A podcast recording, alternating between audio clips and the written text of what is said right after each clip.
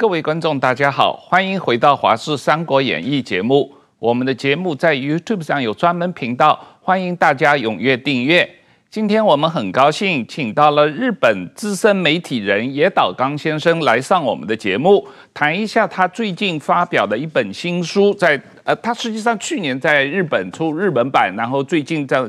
中文版在台湾出版啊，叫做《中国的执念：解读习近平强权体制下的台湾及香港》啊，这本书。刚刚上市，那我们很高兴请野岛刚先生来说明一下。野岛刚先生你好，你好，哎，汪浩先生你好，哎，石板先生你好，大家好，啊，石板先生好，大家好。那野岛刚先生，你是呃台湾观众实际上对你很了解、很熟悉嘛？因为你经常上台湾的媒体啊，这个我也有幸跟你上过同台过啊。那你这本书呃，实际上是呃你过去。很多年，呃，在台湾和香港采访的一个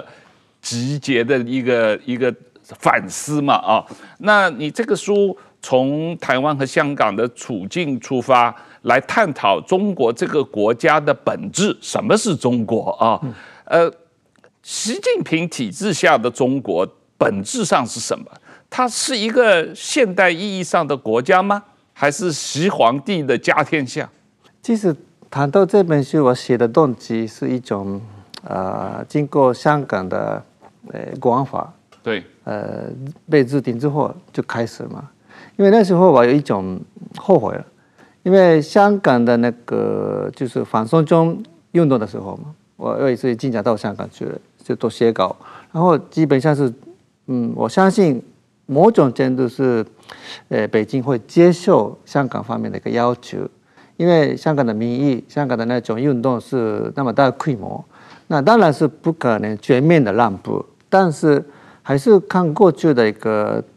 中共对香港的运作来讲嘛，因为他们也是希望维持香港的繁荣，所以是我觉得，那当时是我很期待成立一个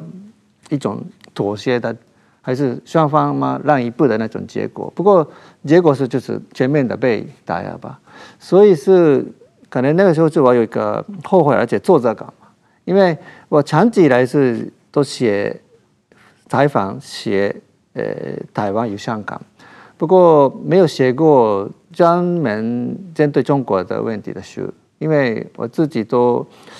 呃可能是这个部分可能未来要写嘛。不过经过那个香港的香港的反送中的失败，还有最近台湾发生的一些呃跟中国的两岸上面的一个变化。那就我就下一个决心要写，因为我们在日本的话，就可能台湾问题跟香港问题是跟中国的问题，有时候就是被看成是一个分开的一个不同一样不不不一样的问题了。不过反正这个问题，我就发现呃一个一种呃都在连接起来，所以我要个写这本书。那刚刚王浩先生问的那个中国的国家的本质是什么？就是包括我我我成长的过程是一直都期待中国。往这个开放、自由、某种程度的民主的方向走，就是以为是在我们近代国家体制之下的同样的一个国国家了。呃，但是这个我越来越觉得这是一种误会了。嗯，啊，就是他们本质上虽然是经过一九一一年的辛亥革命，还有一还有一九四九年的这个中国的革命，那我们都以为是他们真的往开始往这个呃世界的方向，往我们的方向走。不过，其实是他们的本质是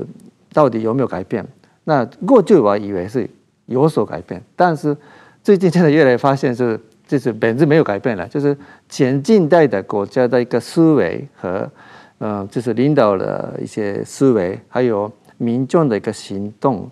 这些综合起来的话，就我们还是面对中国的时候，呃，应该要抛弃一种呃这种他们也是跟我们一样的国家。或者一样的医院的社会，就是我们要把他们当做还是保留比较浓厚的近代因素的国家来看待，这样子可能比较正确的能够理解中国的现在。是是，石板先生，我不知道你有没有类似的想法，就是通过中国对香港、对台湾的态度和政策的观察，是不是越来越觉得在在习近平领导下的中国？实际上它不是一个现代意义上的国家，它就像野岛刚先生讲的，它是一个前近代的国家，是它它还没有进化到一个现代意义上的国家。我们要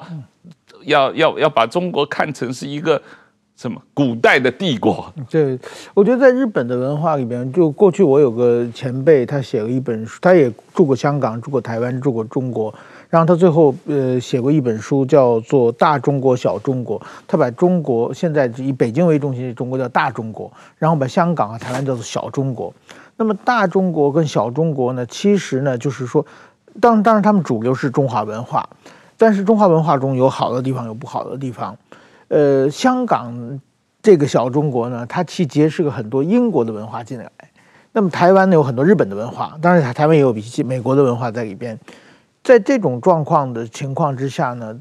中国呢发生了文革，这是香港和台湾没有出现的。文革把中国传统的文化基本上要消灭掉嘛。那其实其实也消灭了一半啊，就是变成了把中国变成一个文化的沙漠。然后呢，习近平呢，等于说。邓小平稍微恢复一点，习近平又是毛泽东的二点零版或者毛泽东低配版，他又把再次想把中国变成文化的沙漠。然后呢，他怎么看香港和台湾这两个，呃，怎么说呢？受到英国影响和受到日本影响的这两个，呃，不顺眼，总想他变把它变成自己的一样，所以呢，就想想尽办法去在欺负香港、欺负台湾，想同化他们。其实这是一种文化的劣等的文化，向这个稍微高级的文化的一种，呃，怎么说越级挑战的方式。但是因为他有钱有军事实力，所以说呢，呃，我估计现在应该是这种状况。那么我看这个野岛先生的书。的话呢，其其实我觉得，像如果如果你长期一个台湾一个下台湾人或者一个香港人，让他比较台湾、香港和中国，是没有可比性的，就是因为就好像三兄弟一样，共通点太多，不同点也太多，自己也看不出来有什么不一样。但是如果能跳到高处去，从外面看的话，我觉得能看到很很多很多的东西了。特别是我觉得，在这整个穿插的这个三方的，又有一个习近平的，怎么看这个习近平政权？呃，比较，我觉得这是很有意思的一种一一种写法，一种一种观察的视点。是我也是觉得他这个以这个呃香港和台湾作为观察中国的一个视角，嗯，是一本很有意义的一本书啊。一般大家呃所谓对中国问题的研究，西方国家的中国学者，嗯，他们就。直接进入到中国，在分析中国政治、中国经济也好，可是以以以一种不同的角度来看这个问题啊，我觉得很有意义。那根据是野岛刚先生你自己的长期观察，我知道你实际上采访香港很久了啊，你觉得这个香港一国两制名存实亡，甚至说在国安法底下这几年，几乎香港已经没有一国两制了，根本原因是什么？根本原因是，我觉得自由的一个呃问题是比较重要嘛。因为我们回顾一下一二零一九年的香港的那个运动的时候嘛，到底那个运动的本质是什么？我们该思考这个问题。那我的理解是，当然是他们的某种程度要求呃反对这个反送中法案，还有然后还有某种程度要求这个呃。呃，民主选举嘛。不过本质上，我认为那他们是要的是，呃，自由的保自由的保证。是。因为过去香港回归之后，呃，开开始的时候也当然是有一些自由是被剥削了，有一点，但是那个时候是速度比较慢，有点像沙沙拉米一样的嘛。嗯。不过后来是他们他们接钱接那个他们的自由的速度是慢慢越来越快。好像变成是沙西米的 货的样子嘛，所以是他们是觉得是自己的自由越来越少了，所以是要站起来需要要求这个保证自由。不过这个结果是失败了。那这个自由的是方一定会是包括我们外国人的自由，例如说最近啊、好大呃两个日本人的也是记者，呃或者作家，呃想要到香港去，不过在这个海关里面被拒绝。嗯。那到底为什么我们没有办法知道？那那包括我或者是很多台湾人，有一些在当然在日本写也是有关香港问题发言的人，都现在都感觉是我我们没有办法救香港了嘛。嗯。那这个情况是，嗯，我们认为是香港式的自由，香港的价值是已经是不存在了。当然是经经济上面，可能是他们还是继续某种程度是会继续繁繁荣，呃，不过还是我觉得香港的价值是根据他们的自由啊，可以赚钱，或者是可以写什么都说什么都好。那种自由被失去的话，是我我觉得香港长期，我对香港的长期的一个繁荣是比较悲观的。嗯，那所以是香港的一国两制是有没有呃现在什么状态？当然，我觉得是慢，可能是比较会慢慢的、慢慢的往这个死亡的方向走。所以是也是可以说，香港的一国两制是名存实亡这样的一个定位，我我觉得没有做到。是是，确实是这样啊。这个你刚才讲从切香肠片到切生鱼片 啊，这个转变使得这个呃香港失去了自由和法治嘛啊，呃这个没有法治来保护自由，没有司法独立来保护自由，所以整个社会处于一种呃深圳化了，或者是上海化了这样一种窒息状态嘛啊，嗯。但是我们从台湾的角度，我们看着香港的沦陷，呃，虽然习近平过去这几年也一直不断的要讲“一国两制”台湾方案，要讲“两岸一家亲”，但是台湾人看到了香港的沦陷，使得台湾更加脱离中国吧？嗯嗯，对，因为我习近平政权他们对香港的呃民主派。还有本土派的定位是什么？他们是卖国，是算是卖国贼，或者是叛逆的一个民众嘛？那他们针对民进党的定位是什么？也是独立台独分子，台独分子吧？嗯。那从现在到未来，可能就是他们也不太可能有成立一个退货的机会。那等于是，那目前中国是否认？呃，台湾有香港的本土的一个思想，或者是本土的人士吧。那这个部分是，如果在这个台湾的民意之下，我们去了解的话，哎，台湾的民众现在想的是什么？当然是我们不是中国，我们不是中国人，当然不太愿意跟他们打架了。不过还是我们还是要为自己活，为我们的自主、主力活去活下去。在这种想法，本土的想法是跟目前中国的想法完全是没有办法呃结合起来。所以是我觉得，像台目前台湾人要的不是独立，而且也不是反中。目前在日本有时候就是我们日本人都有误会，有一个误会，台湾人非常的反中。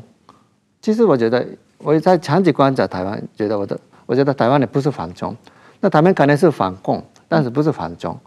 但是他们慢慢的以非常慢慢的速度，他们往这个还是妥中的方向走。所以，已经这个过程是台湾的一九九零年代的选举开始之后，呃，我我们都已经发现是这个妥中的过程是已经差不多在这个心理下面的妥中的过程是已经差不多可以完就快完整的一个阶段了。不过还是这个两岸的两岸的问题还没有解决的时候，在政治上面的这个压力是一直存在，所以台湾人觉得还是维持现状是最现实的一个决这个决定。不过这个部分是一个妥中的一个心理过程，是已经差不多完整的吧？那所以目前是台湾在台湾出现的事情出现的事情是妥中，也不是反中，而且不是，所以我们这个部分可能因为这本书为日本人首先写的吧。对，所以我希望日本人多理解台湾的时候嘛，我一直都说台湾不是反中，是一种妥中的一个一个地方。嗯，所以对，因为这本书是日文写的出版，是写给日本人看的啊。当然，我们现在翻成中文啊。这个石板先生，呃，刚才叶大刚先生解释的说，台湾是处在一个脱中的过程中，但是心理上脱中几乎已经完成了。但是台湾人总体来说并不反中，但是反共。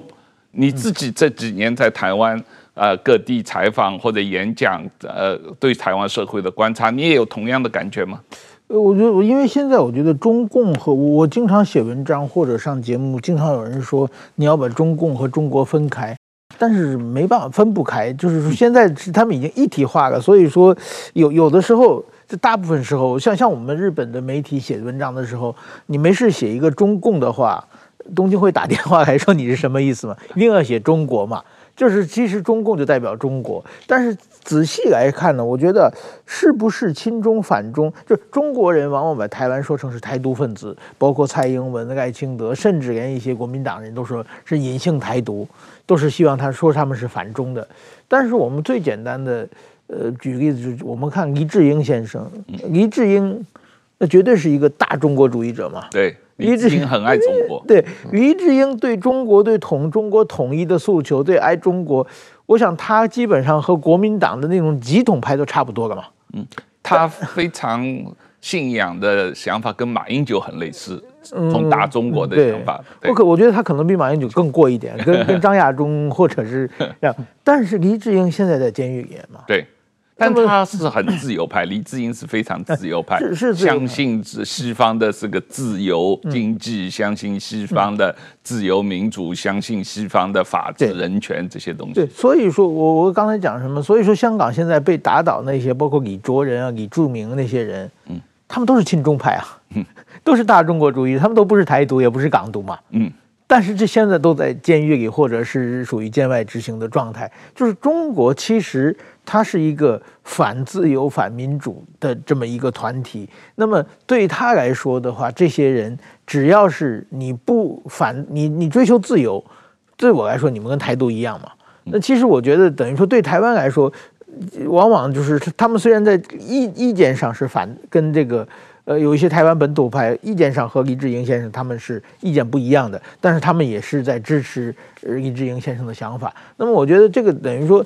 应该在自由和民主这个立场上，台湾人和这个大部分台湾人和这个呃黎智英、李卓人他们是一样的，是追求自由和民主的，是和中国作对的。最大的对立点是这里，而并不是是不是这个呃大中国主义嘛。嗯，那黎智英当年在台湾。开这个苹果日报什么的话，他也没有影响，他也很跟很多台湾本土派也相处得很好嘛。嗯，这这个意见相左是可以共荣的，但是说反自由、反民主这种理念的不同，我觉得是中国和台湾最大的矛盾。但是说往往把它矮化成了就是说啊，你你是台独，呃，他们是中国，把把它其实是一个偷换概念的想法。嗯就中国和台湾最大的矛盾，不是是，不是统独问题，不是统独问题，而是这个自由民主和专制独裁的理念之争。对对对，是这样的。野岛刚先生，你这书里面很多次提到这个昨日香港、今日乌克兰、明日台湾的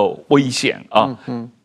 台湾也好，日本也好，甚至美国也好，我们怎么可以一起合作来阻止？这种状况的发生，来阻止习近平所谓的“武统台湾”。嗯，我们这个部分是台湾人的立场，跟我们日本的立场有所不一样嘛？当然。那作为是日本人来讲呢，这个呃“武统台湾”或者是中国试图用武力来统一台湾，发现那那那一点等于是我们的失败了，所以我们尽量要阻止出现那种情况。嗯那我们现在可以做的事情是，呃，就是每天每天要鼓励中国人，或者是跟中国人说，就是你们用那种武力来统一台湾是一个不应该走的路了，而对，而且对他们没有好处，只有坏处。嗯，呃，就是只有一个声音，可能就是他们听不进去。不过，包括日本、韩韩国、美国或其他国家，全部都跟他们讲。那就也会形成一种说服力。我觉得这个部分是蛮重要。同时，我们需要的事情是目前要 encourage，就是鼓励台湾人不要放弃。嗯。然后，因为现在可能是中国的战略是用经济和用舆论来，呃，来那个实现强制性的一个统一，就是让台湾人放弃。嗯。就是保护自己的一个呃那种目前的一个维持现状了。嗯。所以。这部分是一有一种他们也做的事情是一种心理战。嗯、那我们在这个一两年就一直都观察这个，这一点是蛮重要。嗯、那我们那日本包括日本政府或者是日本的民众或者我们媒体都还是希望台湾保持现在的状态的话，那就我们要鼓励台湾人，你们做的你们做的没有，你们做的对了，你们还现在做的事情都是应该我们都支持，所以是不要放弃。当然我们。也欢迎台湾社会、台湾政治圈有很多意见，而且可能是会出现一个政党轮替，都也是一种民主的一个结果吧。嗯、但是台湾人保持自己的自主，这个也是蛮还是蛮重要，而且我们日本都要鼓励台湾。嗯、那另外换换一个就是台湾，呃，台湾就是有没有别的路了？就是除了统一以外，有没有别的路？嗯、我觉得这个部分当然，所以是因为可能看起来是目前中国的态度是很强硬的吧。嗯，所以是。呃，我希望台湾当然是希望赚到一些时间，嗯。嗯，那我们还还是我们这些外国的国家嘛，嗯，可能为台湾就是维持为了维持现状，就是要鼓鼓励台湾人，然后跟中国人说，在现在对对台湾发动任何的一个那种武力的一个行动是都是是就是害到自己，嗯，然后就里面的后果是蛮严重的，这样的一个战略是很重要。对，当然，我我我们注意到最近这几年，特别这一阵子，日本的安田首相，嗯，嗯。他在很多的国际场合，嗯、包括 G7 的峰会，嗯、包括去美国戴维营的、嗯、呃美国、日本、韩国的高峰会议，嗯、包括这个参加北约的峰会，很多场合都。呃，表示了这个对台海安全议题的关心，就是台海安全议题的国际化，嗯，在某种意义上，日本也是呃，嗯，赞同这个方向，然后再呃帮助台湾来推动，让国际社会都重视这个问题嘛。对，其实岸田岸田政府成立的时候嘛，我我觉得北京很期待，嗯，因为在日本的政治政党政治里面，岸田的派系是一种。一直以来是亲中派的，嗯，那这个部分是安倍先生的安倍派，呃，就是对中国的态度是非常不一样嘛，嗯，所以他们对有很大的期待。不过看来是岸田政府是真的维持维持于安倍先生的路线，就是起码是外交层面是维持安倍先生的路线，因为这个是世界的局势，嗯，和日本的民意的压力，嗯，其实岸田岸田首相也是没有选择，嗯，他们应该这么做，嗯。这一点是可能中国应该需要认识嘛，嗯，因为大局势已已经是我们世界要关心台湾海台海的安全，嗯，那就希望不要发生任何的一个意外，嗯，这个部分是嗯，就是日本可能是呃未来嘛也会有一些政政府的一些这个也是会新的领导。但是这部分这个路线可能就是不太会改变的。嗯，我我我也注意到麻生前首相最近来台湾访问的时候，嗯、他的公开演讲也是说，这个呃，台湾有事就是日本有事，嗯、日本要把这个态度，要把这个反对中国武武统台湾的态度，很清楚的告诉中国。嗯，嗯这个立场也是一个很大的一个日本政府的公开态度的。呃，一个某种意义上，麻生也是代表了日本政府或者日本国民的一个态度嘛。嗯、对对，因为麻生先生也并他本他本人也是并不是属于安倍派的，嗯，或者是亲台派的，嗯。不过他立场那么坚定，是因为事事先他来台湾之前是当然跟日本政府还有自民党已经协调好，就是一个他们这个路线是。我们可能是代表我们日本的路线，嗯，民他也跟台湾人讲，也同时跟中国人讲嘛，嗯，那其实我以前在工作的是交流新闻，嗯，那跟这个四方先生的长期新闻政治立场很不一样了，嗯，以前朝日新闻是非常的精忠，嗯，反然后对台湾比较冷漠嘛，嗯，不过现在这十年，这其实呃朝日新闻，其实虽然我已经不在，但是一直都看台湾的报道，就蛮有很大的变化，就是。基本上是，好像我天天看报纸也知道，哎，长期新闻跟朝日新闻的报道，就是中国问题、台湾问题的报道的内容，几乎都没有两样的嘛。嗯，这个这个变化是也是一种代表民意的变化。嗯，那日本的以前的立场是台湾问题上面是跟两岸这边有一个很大的分歧，不过这个分分歧是已经没有了。嗯，那意思是我们面对中国不得不，嗯，就是一致。嗯，因为压力很大，而且明显是。呃，包括最近在跟跟最近跟中国跟日本这里发生的一些问题上面呢，我们就发现啊，当然我们没有办法，我们不团结的话就，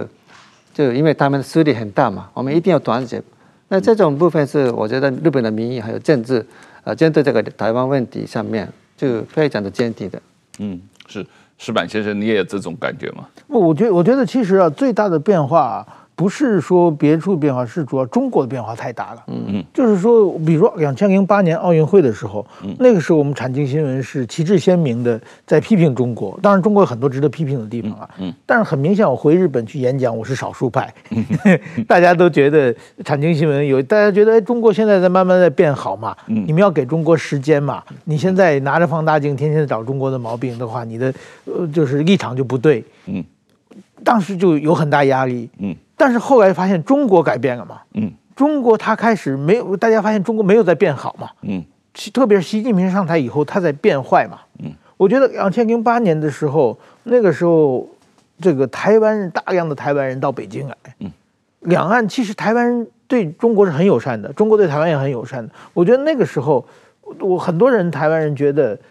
统一也是一个选项，嗯，我想当时其实确实是很多人这么想的，但是后来发现这个共产党独裁者的本性开始出现了，大家觉得不对啊，不能跟他们在一起啊，然后就越来越明显了嘛。所以我其实我觉得习近平为什么叫总加速地呢？他做了很多很多的。这如果说江泽民、胡锦涛之后再来一个江泽民、胡锦涛，再持续二十年，可能整个国际格局就不一样了。嗯，偏偏上来一个习近平，一下子。把这个共产党一党独裁的所有缺点，全让全世界看到了。嗯、所以说，我我觉得这个是台湾就开始开始离开了嘛。嗯，这整个这一代人、两代人，这是这是非非常重要的。所以你的意思说，如果不是习近平上台，而是江泽民呃或者胡锦涛路线继续的话，对，他们骗台湾统一这个骗婚可能就成功了。这个对对，还是有马英九继续执政的话，这个两边可能就已经统一完成了。对对对对，这确实是很危险的事情，因为 如果如果中国民主化，可能是另外一个局面嘛。是，但是如果还是一党独裁的话，就是随时有可能习近平出现啊。是，他骗婚以后再出现，习近平就家暴了，所以。对，是确实有这个状况啊，幸亏啊，这个当有有历史有一些偶然性，所以我们说这个习近平是总加速师，我们祝祝福他这个长命百岁，不停的加速，不停的踩油门啊，这个中国越疯狂，台湾越安全吧。这个叶大哥，其实这本书也我就写到了嘛，因为一个事实告诉我们非常明显的事实嘛，就是。习近平先生上台是二零一二年之后，这十年两岸关系，中国跟台湾的关系不断的恶化，就是呃太阳花运动二零一四年，后来二零一六年建的就是民进党胜选，然后二零二零年是民进党胜选，那下一次选举也还是目前是比较民进党的呃这个选情比较有利嘛，所以是一系列的事情是证明是习近平先生上台之后台湾。跟中国的关系越来越分开，越来越远了。这个事实证明是什么？他在台湾，台湾的一些台湾的政策，或者是两，或者是其他政策，是是不是对的吗？我我们我真的是有一个很大的一个一问号了。我我觉得这个部分可能是中国国中国的政府的一面，也，这个了解台湾问题的人都有这样的一个想法，但是不过没办法说出来，没办法写出来。所以这个是一个很大的问题。是中国国内应该有很多明白人，可是他们不敢说啊。习近平也不想听嘛啊。这个呃，你刚才讲到台湾的选举，二零二零年的选举，我知道当时你也在台湾观察那个选举。当时那一次选举，香港的局势，香港的反中送中运动对台湾大选的结果有很大的影响嘛啊。当时一开始，习近平提出啊所谓“一国两制”台湾方案，蔡英文非常明确的反对“一国两制”台湾方案，对于蔡英文的民调的上升有很大的帮助嘛啊，呃，那这一次，呃，经过四年，经过香港的这个例子在我们眼前，可是为什么这一次的台湾大大选反而是亲中的候选人占了多数？反而是这些所谓亲中的候选人说他们是代表主流民意呢？嗯，其实，呃，我觉得目前是台湾的候选人里面呢，啊、呃，没有人敢说我是亲中的候选人，因为在台湾，如果你被认定是你是中国的代理人、同路人，那就等于是你是一个选举是没有办法赢嘛。所以，不过我我在民进党执政的七年中，就是两岸关系一直都没有什么变化，呃，没有对话。那这个某种针对，民众有一点担心，这样下去的话，未来会不会更危险呢？所以可能是有一个心理状，心理是期待跟北京跟习近平能够对话的政党或者是候选总统有没有可能出现？呃，当然是这也是对民进党代表是民进党这个执政七年嘛，当然有很多执政党的包袱，所以是赖清德先生的支持度一直都呃没有很快速的成长，所以我觉得可能是在上个候选人呃提出跟民进党不一样的两岸政策有一个市场，有一个能够赚到民意的市场，所以他们三个都出来讲的是一样，我我我我跟民进党不一样。我跟可我我我，如果我当总统的话，我可以跟北京对话。三个人都提出同样的一个一个一个一个观点了。嗯。不过这个这个，不过现在的角度，我现在情况的看来是现在变成是一个茶壶风暴的个状态了。就是他们没有办法改变到整个的选情，就是本来是他们的市场是没有那么大，大概是百分之三百分之三十到四十的一。个市场，这不是这三个这个这个蛋糕，他们如何切成，或者是每个人都要要要要拿多少？这个还没有谈，还没有谈讲谈好的时候，就一直都骂来骂去。我觉得这个已经是变成是茶壶风暴，不影响到整个的选情，也是更加像对呃赖先生的一个选情是起了一个比较可能是加分的作用。所以是我觉得他们还是嗯。可能现在目前，呃，在野党的选举战略是蛮蛮有可能是未来会失败的那个结果。嗯，嗯是，确实这个 大家看这些在野党的候选人互相吵架的这个看得晕头转向啊。嗯，这个而且说老实话，他们说他们能跟北京对话，当时香港也有很多人，民主派也好，也希望跟北京对话。没有人对话成功啊，因为习近平现在身边的人也想跟习近平对话，也没对话成功啊。胡锦涛都被他从二十大的会场上给赶出去了，怎么跟他对话？嘿，当年那个王丹、乌尔开西。也跟中央对话嘛？对，对话之后坦克车就开来了嘛。对，乌尔坎西有跟李鹏对话嘛？结果对话完了，就像你说的，坦克就开来了啊。嗯，对，所以我觉得台湾人应该，他大部分人应该是明白的。我觉得很有意思的，就是说民调选第四名的人成立一个组织叫“主流民意大联合”，这好像是一个开玩笑最好笑的笑话嘛，对不对？那如果代表主流民意，怎么会这么少？我想就是说。其实我觉得台湾人明白，就是中国现在是个野兽嘛，野兽要吃你嘛，你怎样抵抗野兽的办法嘛？那么有一群人说，那我们要去谈，那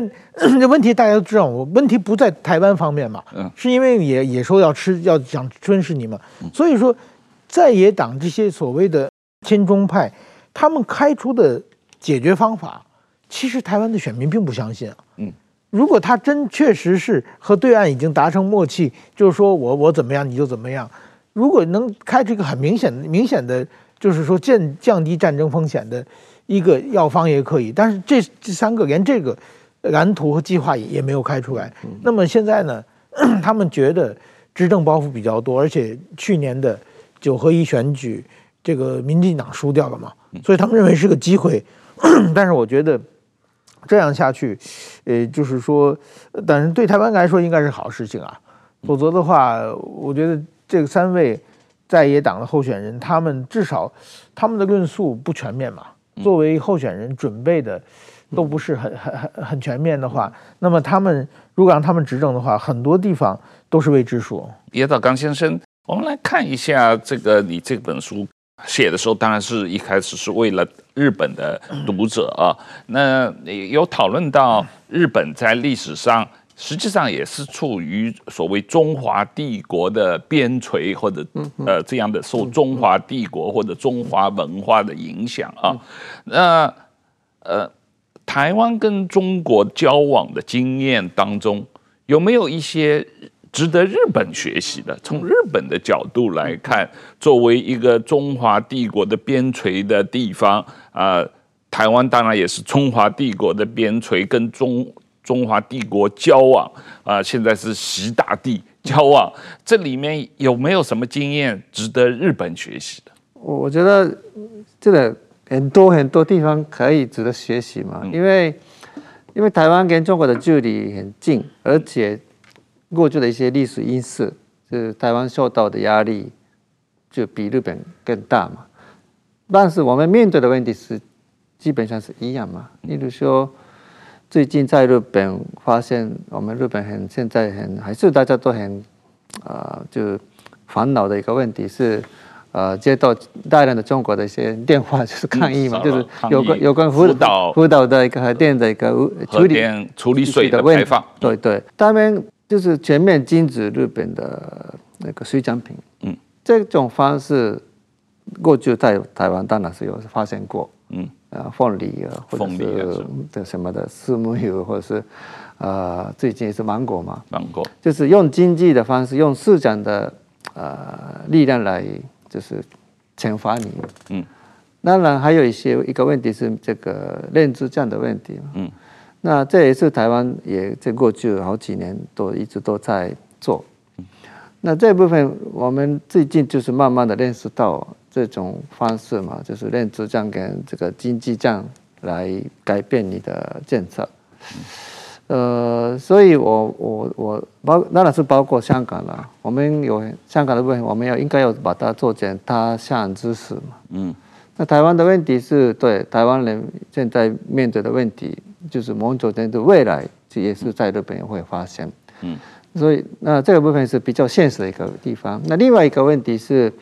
呃，大家都有一种想象中的中国，嗯，包括我，我小时候就是就是年轻的时候开始学中文，开始关心这个也是中华大中华的一个议题，都是我们阅读这个中国的历史，嗯，有一种自己《三国演义》，对对，非常《三国演义》，对对，非常 respect 嘛，就是。因为然后日本社会都用汉字，也用筷子吧，所以他觉得是中国是一个伟大的文化的一个国家，我们应该要嗯，就应该要学习，或者是应该要跟他们好好的交流。这种心理上面的一个嗯，这个动力是一直都存在。我觉得台湾也有某种程度，因为一样的，就是都是呃台湾的呃，这个也是中中国传统的一个风俗习惯，一直都在台湾。所以是，这是一种心理上面，就是我们有一个想象中的中国。那这个部分，如何我们把把现在的中国跟想象中的中国分开起来去了解，这个一个一个有一个我们的一个，嗯，我们应该要克服这一点。嗯嗯，不然的话，就是我们面对中国有有一些发现的问题上面啊，有时候就是嗯，不小心要说服我们看的不是真正的中国。我们看的不是一个一个呃，可能就是事实的中国，所以是怀疑或者是一些用一个善意的态度来理解呃中国的问题，所以可能是过了一段时间，他们可以会改变，有这种方式要进勉强去理解同情中国，因为我们心里下面有一个想象中的一个中国，那我们这种部分是一一种啊。呃该克服的一个心理问题了。那那我觉得台湾人一直都在往这个脱中国的方向走的时候，也是鉴定建立自这个自己的一个认同。这时候，就台湾人要应该要对面面对很多问中中华文化的一个问题吧。所以我觉得这一点是蛮我们日本人蛮值得研究的一个地方。是是，这个刚才你提到这个福岛核处理水的问题啊。我记得前两年这个中国呃制裁台湾的凤梨的时候，石板先生也帮忙促销台湾的凤梨到日本了啊。这一次当然中国抵制日本的海产品啊，这个你觉得我们台湾是有可以什么帮忙的地方？是不是我们应该用凤梨去换海产品呢？就是我有一些朋友现在会就是说希望能够。进一些日本的食品，就是被水产品啊，被中国挡住的。但是台湾市场还是比较小的，这个中国的市场毕竟太大了。这个到底我，但是我觉得可能今年的后半年要办一些就是说支持日本海鲜的这些活动，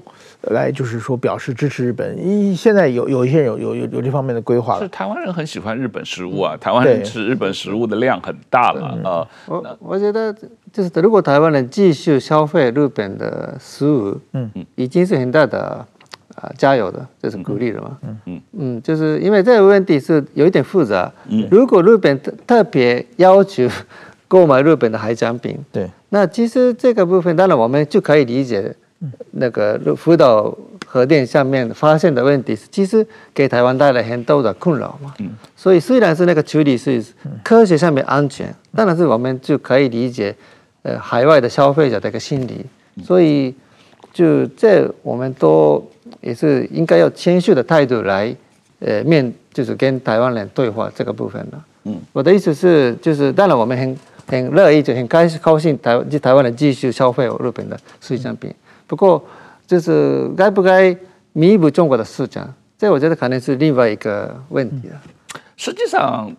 台湾的消费力很强啊，这个今年上半年，这个呃，全世界各国到呃这个日本旅游的话，台湾人在日本的旅游的购买力是排名第一的。嗯嗯，那这个呃这一次发生了这个所谓。福岛核处理水了以后，很多中国去日本的旅行团取消了嘛。嗯。呃，但是台湾完全没有影响嘛。嗯。这个我实际上我过一阵也要去日本的这个呃福冈旅游，这个我我一点没有担心说要在日本吃到日本的海鲜会有什么问题。嗯。这个呃，我我想这个实际上大家通过日常的接触生活，我们实际上。在日常生活中也吃到很多在中国沿海抓的这个海鲜嘛，啊，也是有很多这个所谓核废水污染的这种状况。当然，我们也许这个吃了很多年，我们有抵抗力了，我们不怕这个 这个呃，实际上很多是政治，呃，中国政府搞政治搞出来的问题嘛，啊。最后也是搬起石头砸自己的脚嘛，把中国自己的水产业、海产业给搞垮了。对对对，而且前几天有一条假新闻，不知道呃你有没有注意？就是日本当时二零一一年的时候，有一个呃内阁的政务官，他在记者会上，然后当场表演了喝了一杯这个 处理水嘛，嗯，然后。中国的新闻就是前几天，这个人后来选举就落选了，然后二零一五年就离开政坛了，这在媒体上就没有出现名字了嘛。中国就传出来他已经过世了，而且说几年以后得癌症，然后在日本治不了，到美国去治，在美国也治不了，最晚年最后几年在博流，然后全身各种器官全是癌症，最后就是二零二零年已经过世了。这条消息在台湾的很多脸书、推特。这个网上传的非常非常广，然后好多人向我求证嘛，嗯，然后我也通过各种关系去找他，嗯，然后我找到了几个人是认识他的，他说那个活得好好的，嗯，但是说他本人不愿意接受媒体采访，所以我一直没有直接联系到他。后来前几天共同社，嗯，终于找到他了嘛，嗯，然后他出来说，还是他出来道歉嘛，当年自己的行为给大家这个辅导的这个受灾者又添个麻烦，什么还道歉嘛，嗯，就是。这种假消息其实是对大家心理很影响很大的，但是说这种假消息被证明以后，我觉得对于中国这种卑劣的行为，你要是反对的话，你以科学为依据的话，可大家可以讨论嘛。你编造这些似是而非的消息来混淆视听，这个煽动大家恐怖，我觉得这种做法是非常不可取的。可是这一次还有一个好笑的事情，就是呃，很多在中国的所谓日做日本产品的店，卖日本产品的店，或者卖日本食物的呃，这个日日式的这个餐厅。大家都贴出公告说，我们的卖的东西原来都不是日本来的。对对对对对，这个我原来过去几十年都在骗你们。对对对，这个这个不是很好笑吗？嗯，对。其实这这只是很小笑的事，好笑的事情是这一次是太多了嘛。包括刚刚矢板先生的假消息是非常多，还有中国的那些就民众嘛，嗯，然后尤其是 TikToker，就是抖音的，嗯，就是。派遣自己打电话给日本的很多地方，就是说那个不要这样，不要这样。就是后来是因为这一次的决定是在那个安田首相的决定是在日本某种程度有些引起国内的一个啊反弹。不过呃，这一次中国的全面的一个禁止日本的海产品，还有在大量的一个电话骚扰。导致是这个安田首相的一个自治度就就好了，而且而且一些批国内的批评都被掩掩盖了，嗯，所以是都是都都是这个中国发动那些抗日物质的那些这些抗议的一个就一一些的言论活动，导致是就是有利于就是安田先生这一次决定是国内全面的一个现在是支持他。嗯，这反而就是我觉得最可笑的是这一点，嗯，因为他们本来要攻击嘛，嗯，攻击安田先生，嗯，不过安田先生就是经过这一次中国的抗议，就变成是他的政府非常稳定，嗯、那他他马上要改那个改组嘛，嗯，那过就是大家都很担心他做什么了，而且因为他的支持率也不是很高，嗯、不过现在就民意就比较稳定的时候，就他很好好很很放心的就可以做那个改制，嗯，就是。所以是中国是反动嘛？这个安田政府日本的嘛？嗯、我觉得这最好笑的是这一点了是是是是，这个所以说习近平是总加速师嘛？当年二零二二年、二零年帮了蔡英文，这次又帮了安田，嗯、希望他这次还能帮赖清德，嗯、都靠习近平了。嗯、这个拜托拜托啊！这个 野岛刚先生，我们再回过头来讲到这个安倍和麻生太郎有讲到的台湾有事。就是日本有事，这个总结这本书，嗯，你觉得日本应该怎么样跟中国打交道？台湾有事就是日本有事，这个概念是当然是安倍先生在公开的场合讲起来，讲讲到这一点，大家都引引起大家注意。呃，不过还是因为台湾两岸问题是一直都算是内战的状态，所以台湾优势。不是今天开始的问题了，就是应该是就是七十年已经开始嘛，所以我我就是我们现在要我们日本人就慢慢的发现到我们该面对这个问题，因为台湾跟日本的距离很近，就是只有一百公里嘛，所以台湾发生什么问题，就是什么安全的问题，就都直接影响到我们日本，这个是个理所当然，但是已经过去的我们都没不想面对，而且。可能是把他们把他把这个问题太低估，不过现在认识到这个重要度，而且这是习近平政府的态台湾政策的态度，或者是他们的军事过大，让我们意识到，万一发生台湾有事，就是啊，对我们来讲是一个很大的问题，所以是该我们该面对。那我们如何跟中国打交道？其实我就发现。可能是去年的这个党，就是中中中共决定，就是习近平先生还是继续参选，是第三任，那第有可能是第四任还是第五任，所以我们不能期待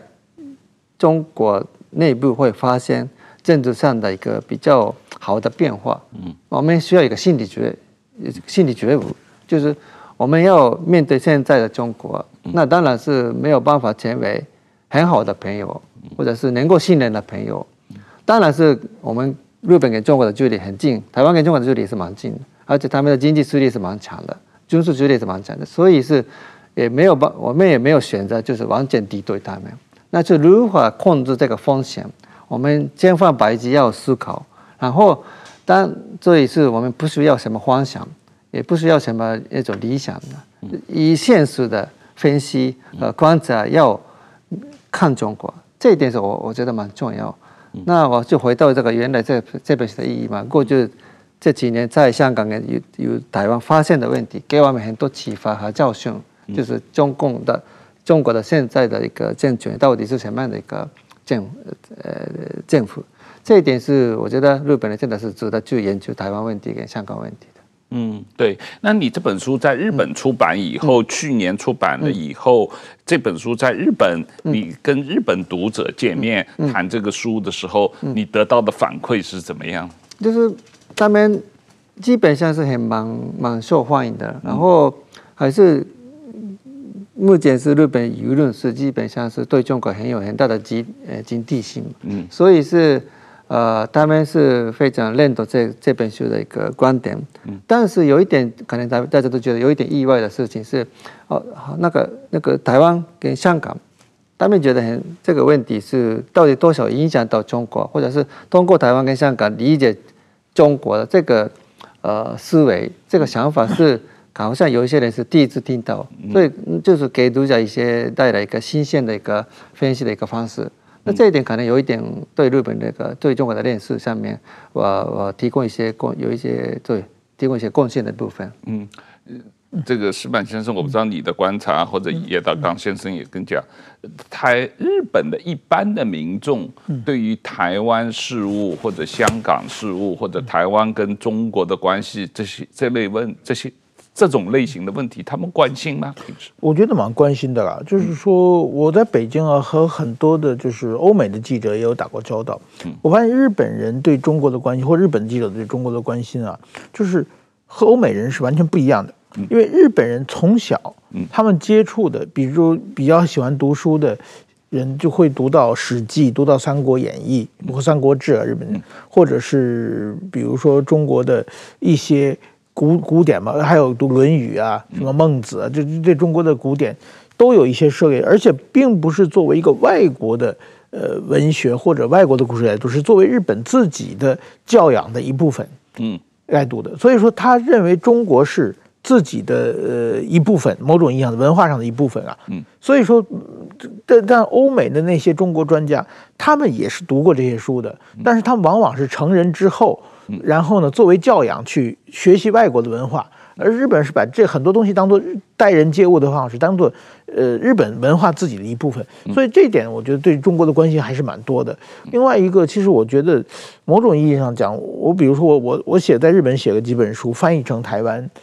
这这个中在台湾出版之后呢，我本来认为是台湾对中国的理解应该更深。比如说前几年的，我出过一本《中国人民解放军的真相》。那本来也是写给日本读者的，但是后来呢，在台湾出版以后呢，也受很受欢迎，大家读，因为。我本来认为是，就是台湾应该对中国的理解更深刻嘛，知识更多嘛。但是发现现在台湾的普遍读者对中国的理解并不是很深刻，嗯，这一点是和中国有个断层嘛。但日本的喜欢中国、喜欢国际关系人，他们读书的这个怎么要求的一些知识要比较高的。所以我认为这本书在日本应该卖的不错，在台湾我想也应应该也一定很有市场的。这当然，野岛刚先生在台湾很有名嘛，这个 你这个在台湾是。呃，我们叫什么名嘴啊？这个 经常有上台湾的政论节目，然后这这方面也是有很大的这个呃这个影响力的啊。不过我最近看到你的一个呃脸书上的对台湾的一个批评，我觉得很有道理，就是这个疫情以后。这个呃，恢复旅游时候，发现日本人没有大家想象中的那么热情的回来台湾旅游啊。这当中可能有汇率的问题，但是确实就是台湾本地的旅游怎么样？除了故宫啊这些传统的一零一啊这些东西以外。可以怎么做得更好，来吸引日本的游客、南韩的游客、这个国际上的游客、美国的、欧洲的游客来台湾旅游？嗯。呃，你好像有很多看法，你能不能在这个节目上跟我们介绍一下你的看法？哦，对，我最近在一个呃台湾的财经杂志发表一篇文章嘛，就是呃也是提出一个嗯意见了。嗯，那后来是引起很大的注意，啊，然后很多观光方面的政府官员都找我 谈这个问题的。大家都也知道，目前那个疫情之后，日本人都来来台的人数的成长不如预期。嗯，那这个因素当然是王浩先生说的这个汇率的问题有一个因素，但是还有一个问题是，嗯，就是啊、呃，台湾。的观光很就是很很有魅力的，嗯，然后小吃很好吃，然后民民众很亲切，嗯，然后就是很多很多地方是很很很有意思嘛，嗯，不过毕竟是我们一一次来、两次来、三次来，就已经都会大家都会习惯了，嗯，看腻，或者是吃腻吧。嗯，那不断的需要更新新的魅力。嗯，不过可能大家都觉得台湾，其实台湾本本身是包括南部或东海岸，嗯，非常有很好看的地方。嗯，不过日本来到台湾是没有选择，嗯，就是只有只能在留在台北，所以台北的资源是我们都已经看了很多次吧。嗯，那刚刚业者有没有开发到新的路线、新的观光商品？有没有？好像不多，嗯，所以导致是可能有一些人觉得，我们已经看了嘛，然后在日本的报纸广告都是写的，呃，就是囚犯故宫，嗯，呃，小笼包，嗯、呃，这些标题是已经我们看了很多次，所以是没有影响到他们的那个就购买行李，就是就就就海外旅游，那我们就可能就，呃，就韩国嘛或者其他地方。所以是他们台湾需要的事情是把自己的好的东西，怎么样这个做成一个，就是摆在我们的外国人的面前，嗯，就是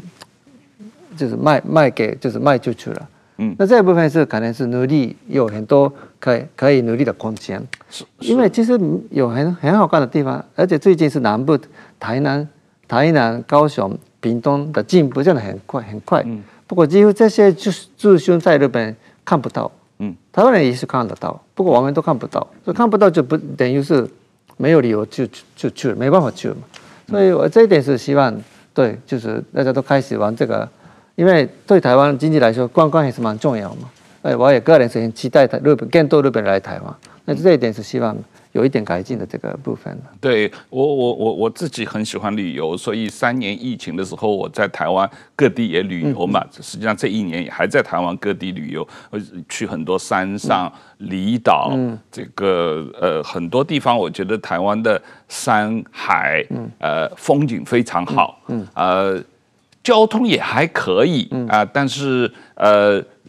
旅游车啊，这种呃，如果你要自由行的话，是还是有一点困难，但是是可以克服的。最大的问题，我认为是呃住宿和食物。嗯，就是我发觉在山上，呃，要找一些比较大规模好的旅馆，嗯，啊，这个旅馆提供好的食物非常困难。嗯，这个。即使有比较高档的旅馆，四星级的，自称为四星级、五星级的旅馆，可是他给我们吃的东西很难吃。对对啊，这个我我我我我我我也常去日本旅游，日本的山上，呃，有好的旅馆，也有这个呃呃这个好的食物，